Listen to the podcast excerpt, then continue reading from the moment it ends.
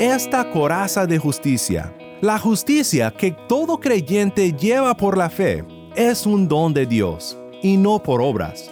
Nuestra salvación no es por buenas obras, pero sí es para buenas obras.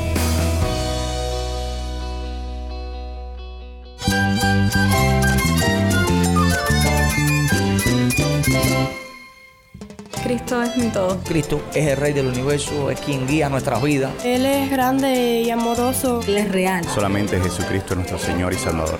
Es mi guía quien me fortalece. En Cristo Jesús hay esperanza, hay paz. Y nuestro Dios es un Dios de rescate. Estás escuchando a El Faro de Redención. Cristo desde toda la Biblia para toda Cuba y para todo el mundo.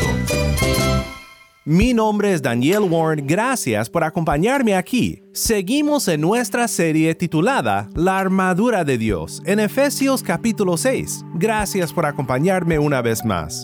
Este pasaje nos da muy grandes vistas de la gracia de Dios y se presta para meditar sobre la obra de Cristo de diversas formas.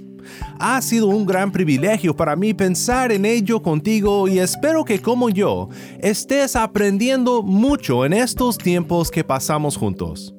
Las piezas de la armadura de Dios son basadas en la armadura de los soldados romanos de aquel día, pero aún en nuestro día logramos entender el ejemplo de un soldado vestido para la guerra y nos ayuda a entender cómo enfrentar la guerra espiritual en la cual nos encontramos todos los días como pueblo de Dios. Hoy exploramos el significado de la coraza de justicia y el peligro de confiar en la coraza de la autojusticia. Si tienes una Biblia, busca Efesios 6 y quédate conmigo. El faro de redención comienza ahora con un grupo cubano, Vocal Montesión, esto es La Luz del Mundo.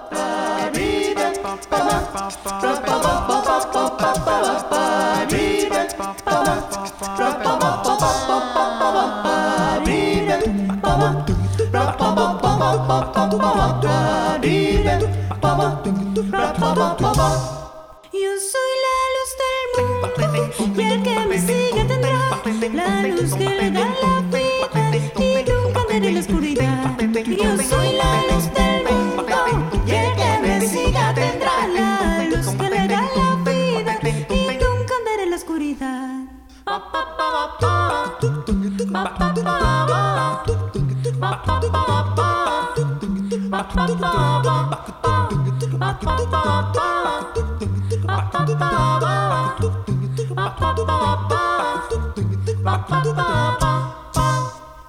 Cristo, tú eres la luz del mundo,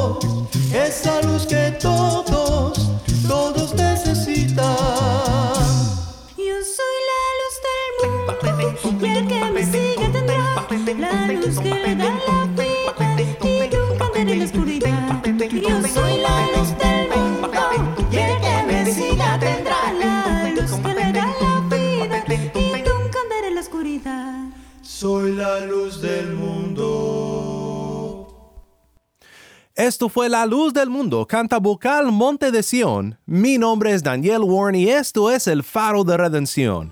Cristo desde toda la Biblia para toda Cuba y para todo el mundo.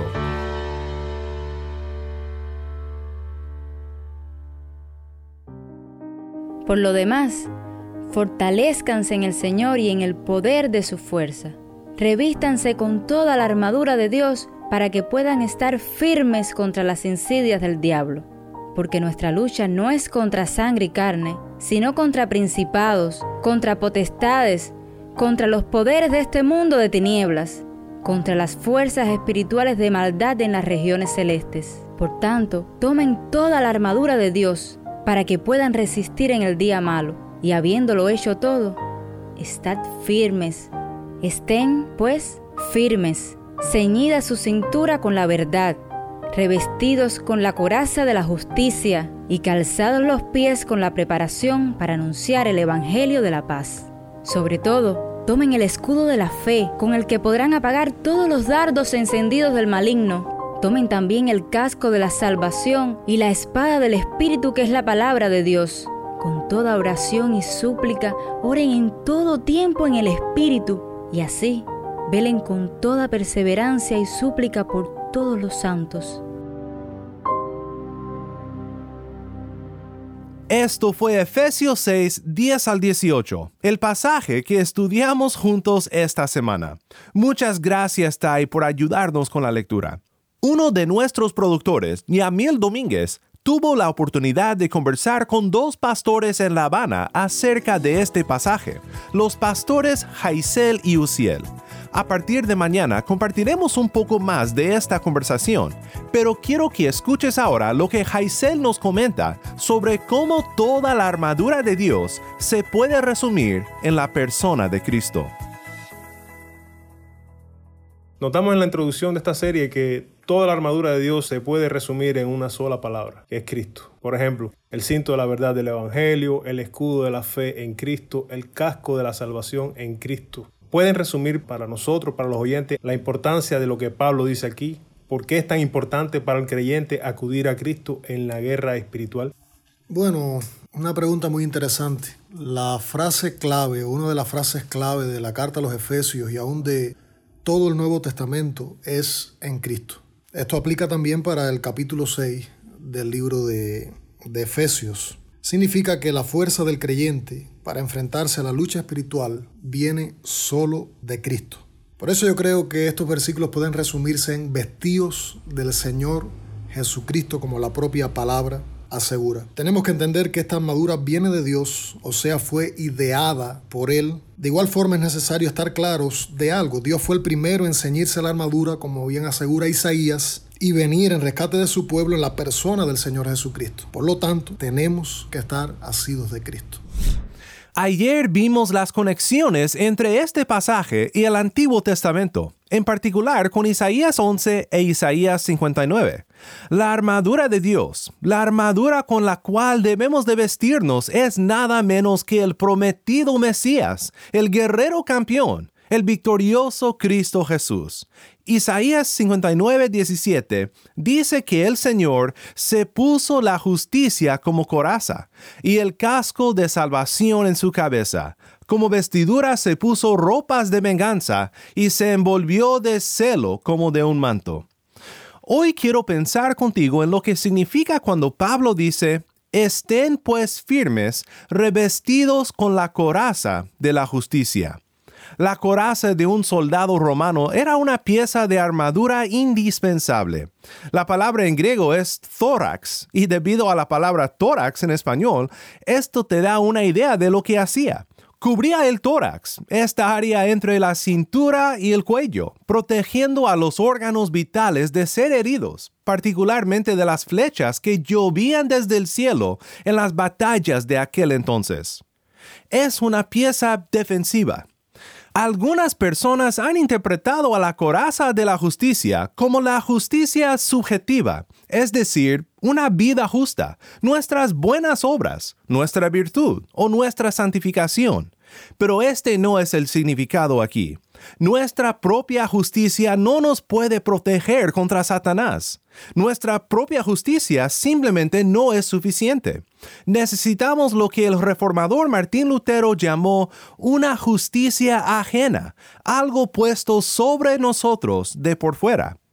Para entender un poco mejor lo que es la coraza de la justicia, esta justicia de Cristo puesta sobre nosotros. Quiero que escuches el contraste que el apóstol Pablo hace entre toda su virtud personal y lo que realmente deseaba y necesitaba. Esto es Filipenses 4, 3 al 14. En verdad, fiel compañero, también te ruego que ayudes a estas mujeres que han compartido mis luchas en la causa del Evangelio, junto con Clemente y los demás colaboradores míos, cuyos nombres están en el libro de la vida. Regocíjense en el Señor siempre. Otra vez lo diré, regocíjense. La bondad de ustedes sea conocida de todos los hombres. El Señor está cerca. Por nada estén afanosos, antes bien, en todo, mediante oración y súplica con acción de gracias, sean dadas a conocer sus peticiones delante de Dios. Y la paz de Dios, que sobrepasa todo entendimiento, guardará sus corazones y sus mentes en Cristo Jesús. Por lo demás, hermanos, todo lo que es verdadero, todo lo digno, todo lo justo, todo lo puro, todo lo amable, todo lo honorable, si hay alguna virtud o algo que merece elogio, en esto mediten. Lo que también han aprendido y recibido y oído y visto en mí, esto practiquen, y el Dios de paz estará con ustedes. Me alegré grandemente en el Señor de que ya al fin han reavivado su cuidado para conmigo. En verdad, antes se preocupaban, pero les faltaba la oportunidad. No que hable porque tenga escasez, pues he aprendido a contentarme cualquiera que sea mi situación. Sé vivir en pobreza y sé vivir en prosperidad. En todo y por todo he aprendido el secreto tanto de estar saciado como de tener hambre, de tener abundancia como de sufrir necesidad. Todo lo puedo en Cristo que me fortalece. Sin embargo, han hecho bien en compartir conmigo mi aflicción. Nuevamente esto fue Filipenses 4, 3 al 14. Puedes notar en lo que acabas de escuchar que al enfatizar que la coraza de la justicia es la justicia ajena, la justicia de Cristo imputada a nosotros, puesta a nuestra cuenta, no negamos la necesidad de vivir una vida santa, de vivir como personas redimidas. Lo que sí negamos es que esta vida santa, en el último instante, será lo que nos protegerá en la guerra espiritual. Lo único que puede mantenernos firmes en la batalla es saber que nuestra fe está puesta en un fundamento firme y que nuestros pecados han sido lavados por la sangre de Cristo y que ahora, vestidos de Cristo, somos santos hijos de Dios. Quiero leerte lo que dice el comentarista Charles Hodge sobre esto. Dice que nuestra propia justicia no puede resistir las acusaciones de la conciencia los susurros del desánimo, el poder de la tentación, mucho menos la severidad de la ley o los asaltos de Satanás. Lo que Pablo deseaba para sí mismo no fue tener su propia justicia, sino la justicia que procede de Dios sobre la base de la fe. Indudablemente, esta es la justicia que Él urge a los creyentes a que pongan como coraza es una justicia infinitamente perfecta que consiste de los sufrimientos del Hijo de Dios, la cual satisface todas las demandas de la ley divina y la justicia, y es una defensa segura contra todos los asaltos, ya sean de por dentro o de por fuera. Este es un excelente resumen de lo que significa para el creyente ponerse la coraza de la justicia. William Gurnall, que escribió un libro de no menos de 858 páginas sobre la armadura de Dios, hace un buenísimo punto cuando dice, un soldado muerto es igual de útil como un soldado temeroso. Y es mi convicción que hay demasiados soldados temerosos en el pueblo de Dios, porque han sido engañados por la mentira del legalismo. El legalismo dice que la coraza de la justicia no es suficiente para la salvación. También necesita cierto nivel de perfección moral para ser aceptado por Dios. Y esto destruye al alma. Pastor, si tú predicas la obediencia, la santificación, pero sin enfatizar claramente que Cristo es nuestra justicia, estás dañando a las ovejas cuando nuestros corazones han sido cautivados por el error del legalismo, pecamos y luego pensamos, tengo que hacer mejor, tengo que hacer mejor, dudando de que en Cristo somos santos. Debemos vivir en santidad porque ya somos santos, no para lograr la justificación, no para merecer el favor de Dios, ni para ser aceptados por Él.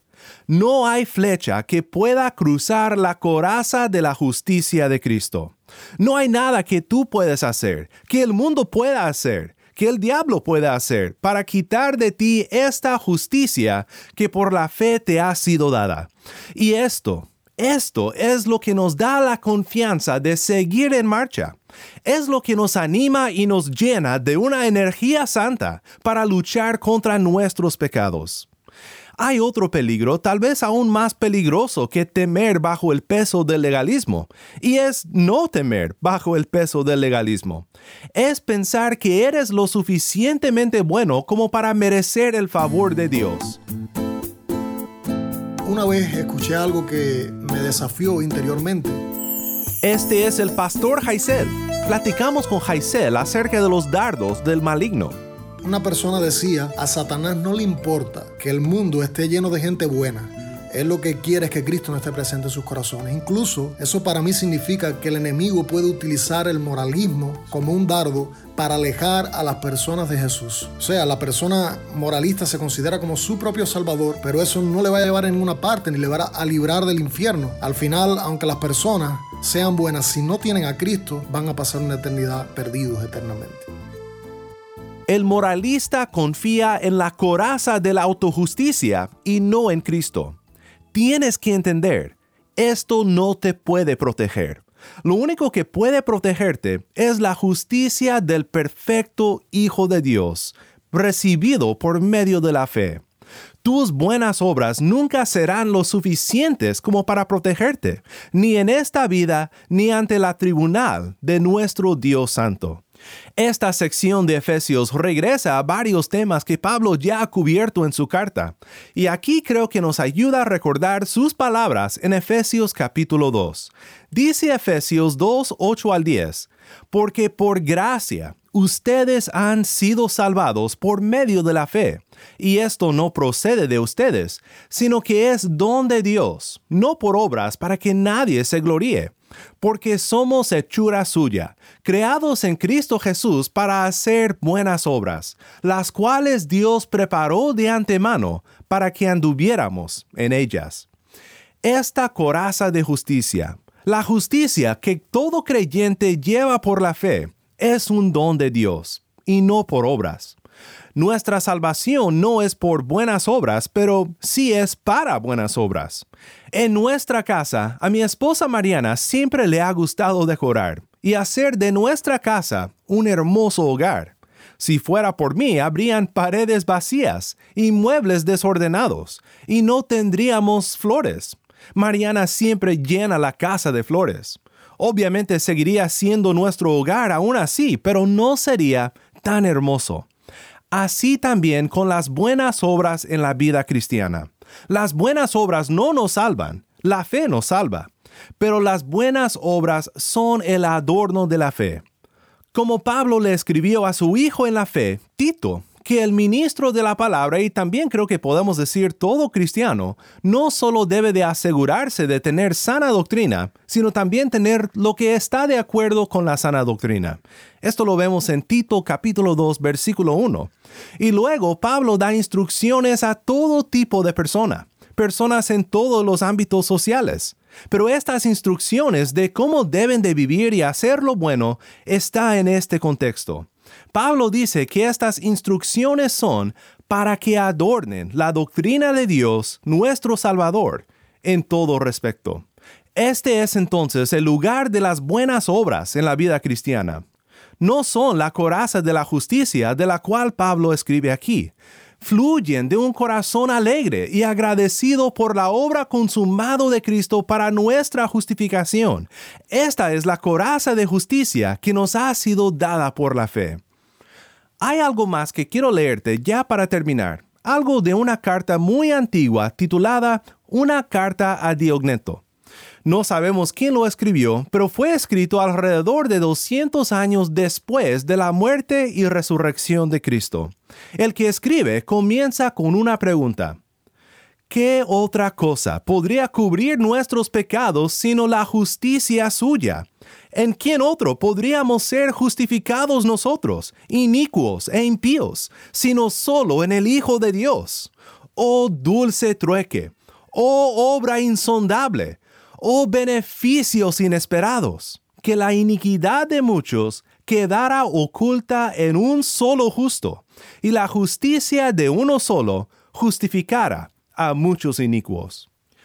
Aquí en esta carta, 200 años después de la muerte de Cristo Jesús para pecadores, el escritor de esta carta alaba a Dios por aquel dulce trueque, el dulce intercambio. Está alabando a Dios por la coraza de justicia. Déjame preguntarte a ti, ¿tú alabas a Dios por la coraza de justicia? Esto puede ser una muy buena indicación de tu estado espiritual de tu madurez cristiano. Si piensas en los momentos de mayor éxito en tu vida cristiana, en la lucha contra el pecado, contra la tentación, estoy convencido de que te darás cuenta de que fueron los momentos cuando vivías con una mayor conciencia de tu justificación. Son los momentos en que nos olvidamos que llevamos la coraza de la justicia de Cristo, que batallamos por vivir una vida santa. Pero aún en momentos como este, esta coraza sigue siendo nuestra justicia, nuestra protección, y es el regalo de Dios que recibimos por medio de la fe.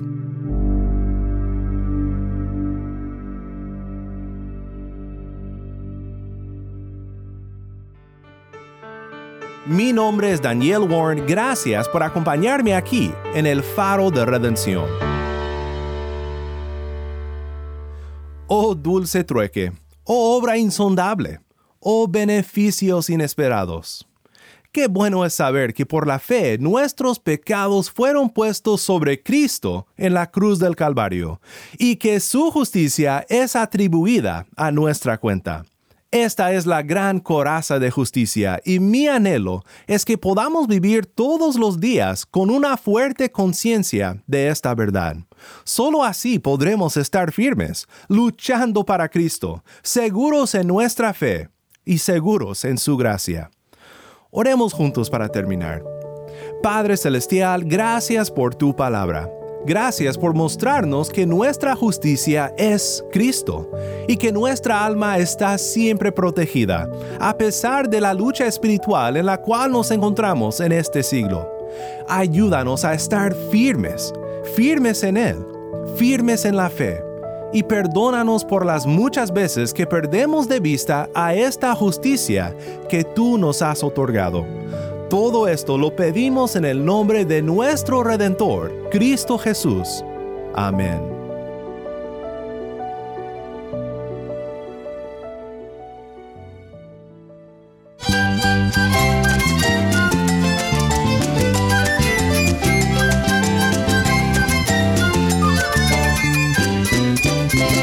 La noche puede ser oscura, pero la luz de Cristo como un faro de los muchos que se encuentran en la costa de Cuba, guiando a los barcos con seguridad al puerto, esta luz resplandece desde toda la Biblia y nos guía a la redención en Cristo Jesús. El Faro de Redención es un ministerio que se realiza por la generosidad de hombres y mujeres que comparten nuestro anhelo de animar a la iglesia y evangelizar a los perdidos en Cuba. Nuestro deseo es que este programa sea un obsequio de amor para la iglesia de este lugar. Y por eso te pido lo siguiente. Si estás en sintonía fuera de Cuba, te pido que por favor consideres hacer un donativo a la obra de este ministerio apoyado por el oyente. Y quiero agradecer a todos los guardianes del faro. ¿Qué es un guardián del faro? Guardianes del faro se comprometen a dar mensualmente y a orar regularmente. Para hacer tu donativo puedes llamar a las oficinas de Haven Ministries en los Estados Unidos llamando al número 1-800-65-42-83-6. De nuevo, nuestro número en los Estados Unidos es 1-800-654-2836. O puedes visitarnos en nuestra página web elfaroderedención.org. Nuestra audiencia se está ampliando, no solo en Cuba, sino en todo el mundo, y queremos escuchar de ti. Puedes escribirme al correo electrónico ministerio arroba el faro de Cuando me escribes, dime cómo y desde dónde sintonizas el programa, ya sea por la página web, por el podcast o en tu emisora cristiana. Nuevamente, nuestro correo electrónico es ministerio arroba el faro de